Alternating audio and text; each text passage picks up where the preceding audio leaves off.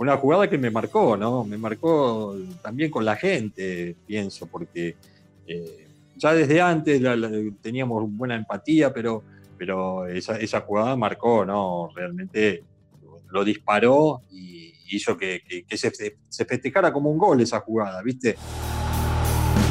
En la sección perfiles de Geneises, en esta oportunidad vamos a estar con alguien que durante mucho tiempo, desde la segunda mitad de la década del 80 y hasta principios de los 90, fue auténticamente un representante de ese perfil Geneise que siempre le gusta al hincha, ese jugador que deja todo en la cancha, que entrega hasta lo último, nunca escatima ni pierna ni esfuerzo a la hora de jugar. Vamos a ver con Enrique Oscar Rabina. Quique, ¿cómo te va? Muchas gracias por atendernos. Hola Marcelo, un gusto, un placer estar con vos. Nos conocemos desde hace mucho tiempo, así que gracias por la presentación y a tu disposición. Bueno, vamos a arrancar. Nosotros nos conocemos hace mucho tiempo, de verdad. Quizás algunos hinchas jóvenes, que hay algunos de Boca que son jóvenes, sub 30, no te conocen, no te vieron.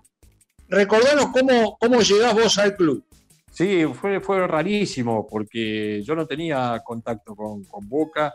Eh, venía de jugar de Atlanta, donde estuve 12 años desde baby fútbol hasta llegar a primera división, pasando por todas las divisiones inferiores. Después me compro a San Lorenzo. Cuando asciende a primera división, estoy dos años en San Lorenzo y y quedo en libertad de acción por una deuda, un temita económico que tenía, quedó, quedó libre y, y me, me, llama Gimnasia Esgrima La Plata. Nito Veiga quería que, que, sea parte del plantel de gimnasia de ese año, año 85. Boca estaba muy mal, Boca estaba, tenía un periodo institucional terrible, el fútbol argentino estaba parado por la huelga de, de, de futbolistas argentinos agremiados, donde estaban en el medio Gareca, Ruggeri, y después terminan pasando a River, viene el Vasquito, el Articochea y Tapia a Boca una negociación, eh, pero eh, quedó el plantel en Boca totalmente diezmado, ¿no? Y, a mí me llaman por teléfono el negro Rivero, que teníamos conocidos en común de Jeva, eh, amigos en común, y yo no tenía trato con él directo, y me llaman diciendo si quería ir a Boca, así que se dio así, fui a charlar con, con Heller, que era el que se ocupaba de los contratos en ese momento. Por supuesto le dije que sí, porque se dilataba lo de gimnasia, no se terminaba de, de, concretar. Entonces fui a hablar con Heller, no me ofrecía nada, cero, cero. Creo que un sueldo a, plata de hoy, no sé, 10 mil pesos por mes, digamos, o no sé, ya perdí la, la, noción, pero ponele 20 mil pesos de hoy el, el sueldo y con la, promesa de, que me lo tenía que ganar, ¿no? Un, aumento y que el club mejorara. Entonces, era, auténticamente era un plan, era un plan, un plan jugar. un plan, sí, como sacar un, cero kilómetro en cuotas, ¿viste? Pero, pero bueno, realmente yo, yo quería, aunque sabía que la situación del club era totalmente complicada, eh, yo, yo veía más allá, ¿viste? Veía en el futuro que esto tenía que pasar, con la, con la gente que tiene boca y el apoyo que siempre tuvo, viste, esto se fue, gracias a Dios, mejorando a medida que pasaba el tiempo. Y te toca nada menos que un entrenador eh, que tenía una chapa y un nombre como futbolista espectacular. Nosotros por una cuestión de edad no, no lo hemos visto jugar, pero todos sabíamos lo que significaba Alfredo Di Stefano en aquel momento. Sí, sí, la historia de Don Alfredo, sobre todo en el fútbol internacional, porque eh, la mayor campaña o la mejor campaña la hace en el Real Madrid y, bueno, había salido campeón como técnico en Boca y en River también, ¿no? Así que imagínate lo que era la figura de Don Alfredo para nosotros y espectacular, nos reíamos mucho con Don Alfredo, tenía un preparador físico, Paredes, que, era un cómico, te mataba, te arruinaba, pero contaba algún chiste, ¿viste? Se hacía el gracioso, entonces zafábamos, pero te arruinaba. Así que muy simpático. Estuvo después en la selección de España de, preparador físico, muy simpático el gordito. Y Alfredo era de esos tipos que se enojaban, al menos con nosotros, con los periodistas, tenía un trato difícil, áspero. Sí, un cabrón Alfredo, pero me parece que, su imagen, viste, era, era como una, una pantalla que él tenía. Nosotros, eh, el trato cuando apenas nos levantábamos y desayunábamos juntos en la candela, por supuesto, eh, nos juntábamos en la mesa de, al lado de la cocina para desayunar, apenas se, se, iban levantando los muchachos, se iban uniendo al grupo. Así que un personaje, nos reíamos, escuchaba la radio constantemente, jugábamos a la escoba del 15 al revés, nos enseñó a jugar a la escoba del 15 al revés, que nunca habíamos jugado. Eh, es buenísima, muy divertido. Y, nos reíamos, escuchábamos la radio y decía, pasaba un tema de, de Madonna y decía el presentador decía y acá está el nuevo tema de Madonna y entonces Alfredo por ahí escuchaba y decía eh, Maradona Maradona que siga jugando al fútbol que va a cantar ahora un personaje. Y imagino que Alfredo habrá tenido que ver con una invitación que recibe Boca para ir a jugar ese año el trofeo naranja que es el equivalente de la Joan Gamper eh, en vez del Barcelona es el torneo tradicional del Valencia, que ustedes lo van a jugar y le ganan al Valencia, le meten cuatro. Sí, sí, sí, estábamos complicados el primer tiempo. Creo que íbamos, arrancamos ganando 1 a 0, creo que después fuimos perdiendo 2 a 1 y Tapia la rompió. Tapia eh, esa noche fue impresionante. Eh, Valencia tenía muy buen equipo, creo que estaba de pretemporada. Nosotros sí, digamos ese viaje por Don Alfredo seguramente. Y, bueno, sí, lo, ganamos. Me acuerdo que, estaba Heredia, eh, Milonguita, de, nueve nos hizo un golazo de cabeza eh, impresionante, y, pero lo, Tapia ese día, esa noche la rompió. Y yo me agarré una insolación. Don Alfredo lo primero que me dice cuando llegamos a Valencia, dice, acá no tomen sol porque el sol es bravísimo, pleno verano. Y el loco Gatti y yo, te imaginás, lo, primero que hacíamos toda nuestra vida era ponernos al sol. Así que al otro día termina el partido, al otro día tenemos poquito libre para ir a la playa. Eh, una, teníamos un hotel ahí cerquita de la playa y me agarró el sol, me mató. Tuve con una insolación en el viaje de vuelta que me moría. En ese año 85 eh, se produce una jugada en la cancha de Boca, un partido contra Unión, eh, en el que vos, tratando de, tapar un centro, terminás tirándote de cabeza la famosa trabada con la cabeza, que Macaya en el relato dice, Rabina va con la barba, con cualquier cosa a trabar, eh, y ahí queda patentada la, la trabada con la cabeza. Sí, sí, fue una jugada que me marcó, ¿no? Me marcó también con la gente, pienso, porque eh, ya desde antes teníamos buena empatía, pero, pero esa, jugada marcó, ¿no? Realmente lo disparó y hizo que, se, festejara como un gol esa jugada, ¿viste? Parecía que, había venido una avalancha cuando pasó y, que era el gol del campeonato. Así que ese sentimiento del hincha fue, increíble para mí fue una confianza eh, bárbara, ¿no? Tener a, la gente a favor y, que, le gustara ese tipo de, acciones en las cuales uno hacía lo que podía, ¿viste? No fue ni más ni menos que eso, pero, pero bueno, fue arriesgado. ¿Y el ruso, ruso, ruso, huevo, huevo, huevo, nace ahí o ya venía? No, sabes que no me acuerdo, pero yo venía con buenos partidos, levantando el nivel, pero seguramente debe haber sido ahí, o un poquito antes o un poquito después. Eh, pero realmente ese, ese, ese bancar, ese sentirse bancado, viste, esa, esa energía que te transmitía la gente es increíble, que toda la cancha esté gritando eso, viste, o la 12, eh, te, da, te da una sensación que es difícil de describir. Vos, decías bien que llegás en una etapa complicada, lo cual obviamente limita mucho el armado de equipos fuertes, era difícil traer figuras. Coincide además con que tenías tres o cuatro equipos, estaban muy bien los rosarinos, River es el equipo del Bambino Veira que consigue su único título del mundo, estaba Independiente. Usted igual se las arreglaban para como se dice ahora, ser competitivos, estar ahí en la pelea.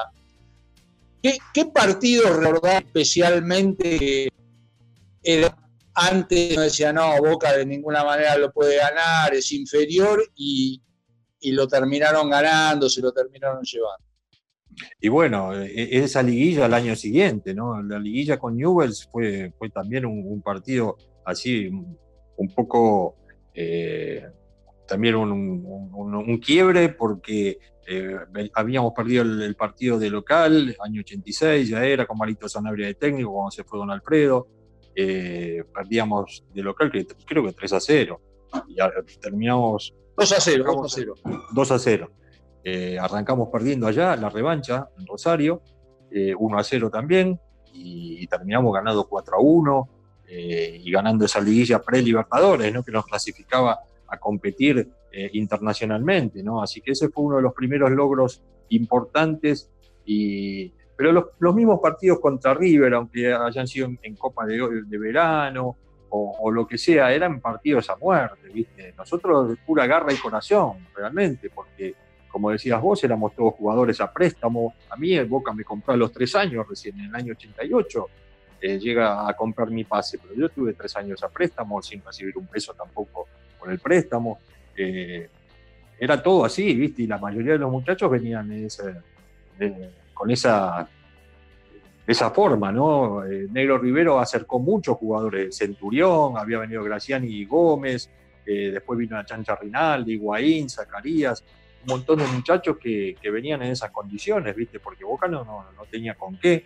Así que era mucho, eh, todo a pulmón, ¿viste? Y meter y meter y, jugarnos todo lo que podíamos, ¿no? De hecho, vos llegás a principios del 85 y en la bombonera recién jugás a mitad de año porque estaba clausurada. Así es. Jugábamos en Huracán, jugábamos en Vélez. Eh, y, bueno, también era, eran. Recién empezamos a sentir la, localía, eh, aunque la gente nos acompañaba a todos lados, por supuesto, la gente de Boca, vos sabés cómo es, y, iba a todos lados y, llenaba las canchas, pero realmente nos empezamos a sentir en casa cuando cuando volvimos a jugar a Boca que, estaba clausurada. Había que hacer refacciones, eh, estaba eh, complicado el estadio como, como el club en general. Ahí, a fin del 86, principio del 87, se produce un cambio de técnico, un nuevo cambio de técnico, llega el flaco Menotti a la institución. Y todos imaginábamos que a vos te iba a costar porque no era justamente el estilo que le gustaba al flaco, pero sin embargo terminaste jugando. Claro, el primero que, pensaba eso fui yo, ¿no? Y yo ya tenía la idea que estábamos con Higuaín en el plantel y andábamos siempre juntos, de, ir a buscar los botines, a pedirle a Mario, el utilero, Mario, danos los botines que nos vamos solitos, ¿viste? Porque el flaco no nos va a querer por, nuestro, por su paladar y por, por nuestra forma, ¿no? Pero lo primero que hizo es darnos confianza, es primero subirnos al micro para ir a Mar del Plata. Eso fue eh, ya un, alivio importante. Y después ganarnos un lugar, por supuesto, ¿no? Pero con la confianza de él y, sus cosas claras. También no era que, él era un lírico total, sino que, también nos demostró como que con nuestras formas o nuestras maneras también eh, le gustaban los, jugadores eh, temperamentales, con carácter, con personalidad, y por supuesto que, trataran de jugar bien al fútbol, como esa anécdota que, que, me llegó a decir en ese momento, ¿no? que, también es, es, risueña y la conté muchas veces, pero es verdad, me decía, lo veo muy bien, usted tiene buen gusto, ¿por qué no juega de la misma manera? Claro, claro. Eh, Quique, y hablando un poco de ese ciclo de Menotti que eh, lo, revitaliza a Boca, lo pone a pelear el campeonato, campeonato que se termina llevando central. Eh, ¿Cómo convivían ustedes, vos, Higuaín? Higuaín siempre, aclaramos, es el padre de, Pipa y de, los hermanos que, han jugado, que han hecho inferiores en River. Y ¿Cómo convivían ustedes con ese sistema que tenía el flaco de tirar el achique, de salir eh, tratando de dejar offside a, los rivales, que más de una vez les dio un disgusto. Sí, al final, ¿no? Porque nos agarraron la mano, pero en el principio eh, fue, como digamos, innovador, porque bueno, los equipos no estaban acostumbrados a achicar tanto hacia adelante eh, o a presionar sobre la pelota, entonces eh, nos vino bien de, arranque, ¿no? Nos dio sus frutos, habíamos arrancado una muy buena campaña, una, consecución de, de resultados favorables, y, bueno, hasta que los rivales también nos agarraron la mano, ¿no? Si le dejabas un segundo que levanten la cabeza y picaba uno de atrás, nosotros íbamos hacia adelante, quedaban solo frente al arquero, al loco que también anduvo bárbaro en esos, en esos tiempos, y era el líbero del equipo, eh, pero bueno, pasó eso. No tuvimos plan B, ¿no? Digamos. Claro, claro. Bueno, Después también tenés una etapa con el Toto Lorenzo, obviamente en, su segundo ciclo, no, no pudo repetir lo, que había logrado en el primero. Eh, viene el Pato Pastoriza, se produce el cambio de arquero, sale el loco, después de 12 años en la primera de Boca, llega Navarro Montoya. ¿Cómo se vivía esa época? Ahí ya como que el club empezaba a estar un poco más organizado, ya las cosas habían mejorado, al margen de estos cambios que se daban de entrenadores, lógicos por los resultados. Sí, sí, ya se pensaban en buscar el campeonato definitivamente, ¿no? Porque mejoraban los planteles, eh, había un poco más de dinero, se mejoraba institucionalmente, en lo económico, eh, ya jugábamos en, en, Boca, ya se hacían algunas contrataciones de, muy buenos jugadores o que estaban pasando su mejor momento, eh, sobre todo los delanteros. Eh, y bueno, eh, así íbamos, íbamos mejorando a medida que, sucedían esos años. Y a mí me tocaba andar muy bien, ¿viste? Yo ya me había afianzado y con esa confianza que te decía y el respaldo ese que, lo sentís, ¿no? del público, yo fueron mis mejores años, ¿no? Del 85 a final del 88, ¿no? Eh, la verdad que personalmente muy bueno, pero lamentablemente no lo pudimos coronar, ¿no? Porque con el Pato también eh, nos quedamos en el final, eh, terminamos el año 88 primero, con muchos puntos de ventaja, yo me lesiono ese último partido y ahí se marcó mi, carrera, tuvo un quiebre terrible por jugar lesionado, me, terminé rompiendo todo y eso me, costó muchísimo volver, aunque jugué los primeros partidos, pero me iba rompiendo cada vez más hasta llegar a un momento que, ya no podía ni caminar. En ese 88 yo me acuerdo un partido, como bien apuntabas vos, aquellos partidos del verano, que por supuesto no eran por torneo oficial, pero generaban muchísima expectativa, eh, la cancha llena. Bueno, está el clásico aquel muy recordado contra River, que Boca está perdiendo 3 a 1 hasta faltando muy poco, lo termina empatando 3 a 3 con un gol tuyo sobre la hora. Yo me acuerdo también de uno con Peñarol, que era el Peñarol que venía de salir campeón del mundo. Sí, señor. Y, que vos metés un golazo al ángulo. Yo creo que debe haber sido de lo que metiste en Boca. Digamos, no fuiste Palermo, pero algunos goles hiciste. Ese claramente fue el mejor. Sí, el más lindo, porque además la metí en el ángulo, viste un champlazo de zurda al ángulo, y cuando me vienen a saludar los muchachos, le dije, y sí, la quise meter ahí, viste, porque la agarré y yo esperaba que se me mueva alguno para hacerle un pase, viste, cada vez que está más cerca del arco se te nubla cada vez más. Y no, y no veía el pase, no veía el pase y cada vez me dejaban solo, porque dice, y este no va a hacer nada, a lo contrario. y levanté la cabeza y vi el, el arco ahí, un lugar y tiré, viste, un champlecito así y entró en el ángulo, entonces la, pelota encima pica, pega en el pica en el suelo, vuelve a subir, da una sensación de, un golazo, viste. Y cuando me vinieron a saludar todos, le dije, eh, la metí ahí, viste, canchereando, riéndome. Contabas de, de las lesiones que se empiezan a producir. ¿Eso es lo que termina provocando un retiro temprano en, en tu carrera? Sí, porque yo termino de, mejorar y de agarrar ritmo, eh, pero, pero eso me, marcó, viste, yo ya no, cuando volví no era el mismo, porque físicamente no podía hacer lo mismo que hacía antes. Eh, yo tenía el músculo cortado por la mitad en los posteriores de la pierna izquierda, así que donde hacía un, pique un metro de más, me, me volvía a romper todo. Entonces fue, fue terrible, y como yo no me podía frenar, empecé a jugar de seis, viste, ya pero la, cabeza ya me, había cambiado, fue un desgaste muy grande. Te imaginas que en mi mejor momento tenía 28, 28 años y, me estaban llamando para la selección del 90, que se estaba formando. Eh, entonces fue, fue un golpe durísimo, eh, que me costó muchísimo recuperarme porque yo quería volver y hacía todo para volver y me volví a resentir.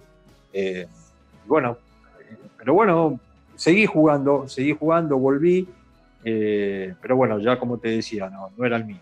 Y después, bueno, tuviste con tus idas y vueltas, siempre estuviste vinculado con el club. Sí, porque cuando, cuando termina, a mí el maestro me, habla y me dice que, bueno, yo tuve una racha de, expulsiones, eh, estaba pasando problemas personales y qué sé yo, y tenía la cabeza medio volada, y tuve, tuve algunos problemitas de, echarme seguido hasta en un partido de reserva, que yo quería seguir jugando para mantener el, ritmo, y hasta en un partido de reserva me echaron, ¿viste? El maestro Tavares lo peor que le podía hacer es que quedar, dejar al equipo con 10, ¿viste? Eso te lo repetía constantemente. Y bueno, tuve, tuve una época eh, medio, medio con los pajaritos volados, y me llamó y me dijo, mira, que no, voy a, no va a contar más conmigo, pero que yo siguiera entrenando en el club, que, que el club era mi casa y que como yo me manejaba, con, con toda la... Eh, lo, mejor que me podía desear él, con la educación que, yo tenía, no, eh, tenía las puertas del club abiertas. ¿no? Entonces, bueno, seguí entrenando un tiempito, a ver si podía arreglar con alguna institución, pero la verdad que no, no me gustaron las, las, opciones que había y dije, no, yo me quiero retirar en Boca, no quiero ir a otro lugar. No, después de estar tantos años y sentir lo que sentía en Boca, digo, no, no, no me motiva no me motivaba nada, ¿viste? Así que dejé. Dejé ahí, tenía 31 años, todavía no había cumplido 31 años, eh, pero podía haber seguido tranquilamente.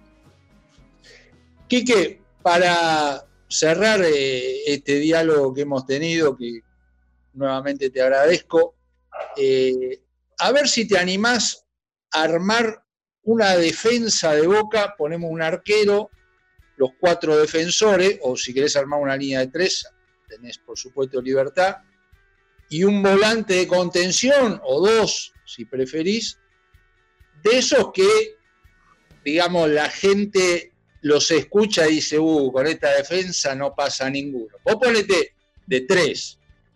Vos ponete de tres. ¿Cómo armarías esa defensa? ¿Al arco quién va? Uh, viste, es, difícil, me la complicaba. Problema. Claro, ya, ya arrancamos con problemas, ¿viste? El Loco Gatti, una, una historia, un, grande del club, con una forma también, y después lo tuve a Navarro Montoya, que fue también enorme, así que hacemos un, mix entre los dos. Perfecto, perfecto. Y lateral derecho, ¿a quién pones? Uno que te dé garantía. También, te Abramovich y Chiche Soñora, ¿viste?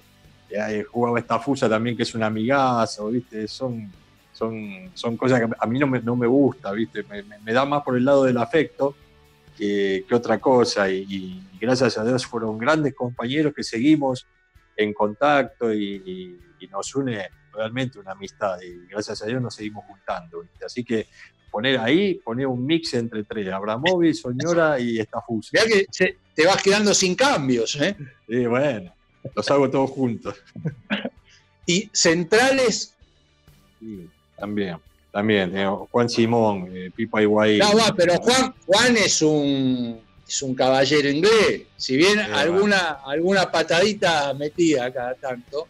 Eh, ahí lo tenés, a Pasucci, lo tenés a Higuaín, lo tenés a Richard Tavares, tenés todos todo tipos que, que, metían, viste, duros y. te lo hago más fácil.